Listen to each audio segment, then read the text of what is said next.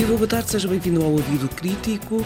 Amanhã, às 5 de maio, às 4 da tarde, o Milopes, com o Think Tank Comunitas e os alunos do terceiro ano da Licenciatura de Ciências da Comunicação da Universidade do Minho, organizam um seminário online sobre a cultura de cancelamento nas redes sociais e o discurso de ódio. O tema escolhido pelos alunos estará em debate com Pedro Mexia, escritor, Dora Santos Silva, investigadora do ICNOVA, e com os próprios alunos.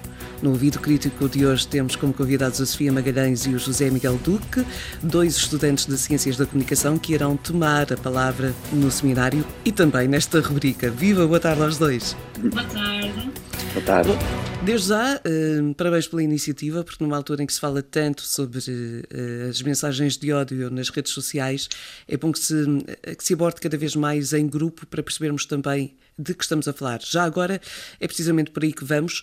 De que é que falamos quando falamos em cultura de cancelamento nas redes sociais uh, ou cancel culture, como é conhecido o movimento a nível internacional? Uh, então, uh, boa tarde a todos. A cultura de cancelamento pronto, consiste basicamente no boicote intenso de uma determinada pessoa, normalmente uh, uma celebridade, através das redes sociais. E basicamente as pessoas, pronto, distanciam-se de tudo o que é produzido por esta pessoa. Por exemplo, no caso de ser um youtuber, deixam de ver os vídeos, ou no caso de um músico, de consumir a música. Uh, e expõem e denunciam os comportamentos que consideram uh, errados e moralmente inaceitáveis. Uh, este termo surgiu pela primeira vez em 1991. foi no filme New Jack City, é um filme norte-americano, e foi utilizado mais tarde, outra vez, pelo rapper 50 Cent. Este termo pronto, foi, foi criado pela comunidade negra e popularizado através da internet e acabou por tornar-se, ao longo do tempo, basicamente uma forma de ativismo e de combate a comportamentos, como eu já disse, moralmente errados por parte de elites e pessoas com poder, que normalmente, como sabemos, não é, costumam passar uh, imunes a esse tipo de, de, atitudes e através da cancel culture a ideia é que não consigam fazê-lo. Hum. Este é, é, de facto um fenómeno que se tem manifestado sobretudo internacionalmente ou também tem expressão a nível nacional? Ele também tem expressão a nível nacional, até porque vivemos todos bastante em rede e acabamos por ter acesso a, numa parte de, através do Twitter, não é? A todo o movimento de cancel culture. E eu acho é que em Portugal não somos tão, somos um povo ainda pacífico e acabamos por não levar ao extremo o que é esta cultura de cancelamento e não arruinamos, por assim dizer, a vida das pessoas. Ou seja, nós temos exemplos em Portugal disso, mas de facto não está tão intensificada. Um, e se calhar é um bom exemplo de cultura de cancelamento. Já aqui falámos várias vezes dessa cultura de cancelamento, mas acho que um, precisamos de explicá-la, precisamos que as pessoas percebam de que é que estamos realmente a falar.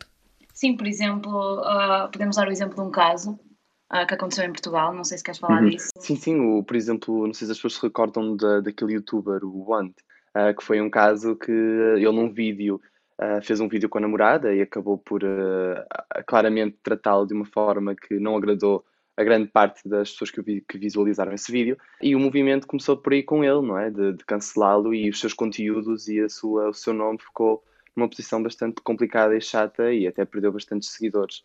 Portanto, nesse sentido, ele depois até teve de pedir desculpa ao público Uh, e nesse sentido já demonstra o poder que a cultura de cancelamento teve em chamar a atenção. Portanto, fazendo mais ou menos um paralelismo, imaginemos, e vamos uh, ligar isto ao desporto, um, cada vez que há uma polémica, os, os grandes atletas perdem uma, um sem fim de patrocínios. É mais ou menos isso que acontece quando estamos a falar de cultura de cancelamento?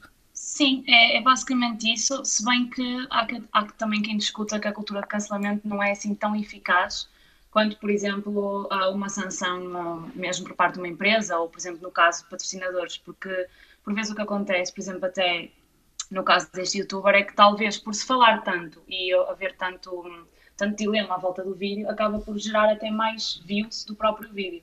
Portanto, ele acaba por ser cancelado e, acabar, e acaba por ficar com uma imagem pior, mas ironicamente acaba por até ganhar se calhar mais viewers e até ser mais famoso. Portanto, há aqui alguma dicotomia uh, e não sabemos se realmente a cultura de cancelamento funciona ou até às vezes funciona contra si mesmo. Portanto, esta questão da cultura de cancelamento foi o fenómeno escolhido pela, pela vossa turma para o debate que vai então acontecer esta semana nos, uh, nos sete dias com os média. Este é um tema a que os jovens da, da vossa idade estão particularmente sensíveis, certo? Uh, sim, uh, aliás, acho que a maior parte das pessoas que está um, assim por dentro do tema e sabe o que é que significa, a maior parte deles são jovens e também as pessoas que participam nesta cultura, portanto, que utilizam as redes sociais e têm este tipo de atitudes, uh, são jovens, a, a, grande maioria.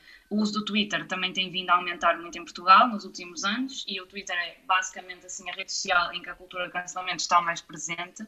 E sim, penso que é algo que, que nos preocupa a todos, se bem que por razões diferentes, não é? Para uhum. alguns, se calhar, é a preocupação de, dos seus próprios ídolos poderem vir a ser cancelados. Uh, para outros, se calhar, é a preocupação com as proporções que isto pode vir a tomar, uh, mesmo a nível futuro, não é? Um, e ainda para algumas pessoas é também a forma que essas pessoas encontram de, de poder ser finalmente detentores de uma voz e de poderem ter um espaço onde podem expressar o seu desagrado e sentir que podem ser agentes de mudança, que uhum. é uma uhum. coisa que as pessoas acho que não sentem e agora através das redes sociais sentem que têm esse poder através da opinião pública. Sofia e José Miguel Duque, antes de uh, agradecer-vos esta participação, gostava de ter uma opinião vossa. Portanto, esta questão da, do cancelamento, da cultura de cancelamento, é quase a última atitude que o viewer tem em relação a um utilizador da internet. Mas como é que vocês, como alunos da área das, das ciências da comunicação, como utilizadores da internet, veem todo o processo que acontece antes? Porque até que aconteça este momento, há uh, efetivamente ali quase uh, um bullying, uma atitude de ódio na internet. Como é que isso é visto? Uhum. Sim, há, há. E há aí um ponto muito sensível que tocou agora da, do discurso de ódio, não é? É verdade que nós temos ali muitos exemplos e, e eh, eu acho que as pessoas protegem-se porque estão em casa atrás de um ecrã, não é? Estão ali e acabam por achar que podem dizer tudo, mas se consideramos as redes sociais parte das nossas vidas hoje em dia, nós, ao termos uma opinião, também temos, temos, temos que ser responsabilizados e ter responsabilidade naquilo que nós dizemos publicamente numa rede social. E é aí que começa esse discurso de ódio e que uh, esperamos que a justiça e a nível legal as coisas mudem nesse sentido para que também as pessoas possam ser julgadas por aquilo que também dizem nas redes sociais. E é um bocadinho um bocadinho por aí, que a cultura de cancelamento também agora vira quase um bocado um tribunal e passamos todos por cima da justiça e julgamos as pessoas também em praça pública antes das instituições que, que o devem fazer. É isto, Sofia? As pessoas quando estão atrás de um computador sentem-se inimputáveis? Uh, sim, acaba por ser um bocadinho isso. Se bem que, um, pronto, a, a, cultura de cancelamento, quando é aplicada de forma quase bruta e de forma muito intensa, uh, eu considero que seja algo uh, negativo. Mas, no, acho que o facto de ter surgido leva-nos a pensar também um bocadinho um, sobre o facto que até agora uh, os famosos, as elites, é, são capazes de fazer uh, muita coisa e muito tipo de comentários e ter muito tipo de atitudes que também são condenáveis. Portanto, acho claro. que isto também mostra um bocadinho a vontade dos jovens hoje em dia de, de se preocupar com isso e de não deixar essas coisas passar. Agora também não podemos cair no exagero de, de, cancelar as pessoas, lá está, por coisas que se calhar fizeram há não sei quantos anos atrás e que já se arrependeram. Uh, não, é? não podemos andar atrás das pessoas dessa forma. Exato, somos todas pessoas em construção. Somos pessoas em construção.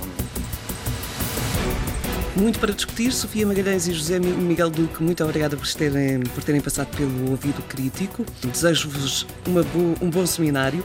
E fica também esta dica. Lembramos que o seminário em que se irá debater eh, na Universidade do Minho a cultura de cancelamento nas redes sociais e o discurso de ódio terá como oradores Pedro Mexia, escritor, Dora Santos Silva, investigadora do ICNOVA, e estes dois estudantes que né, muito amavelmente estiveram connosco esta tarde. O debate acontece online, eh, dia 5 de maio, às 4 da tarde. As inscrições e outras informações estão disponíveis no site do Milobs em milobs.pt. O Ouvido Crítico é um programa de educação para os média da Antena 1 e do Milobs, Observatório sobre Média, Informação e Literacia do Centro de Estudos da Universidade do Minho, e está de volta na próxima semana.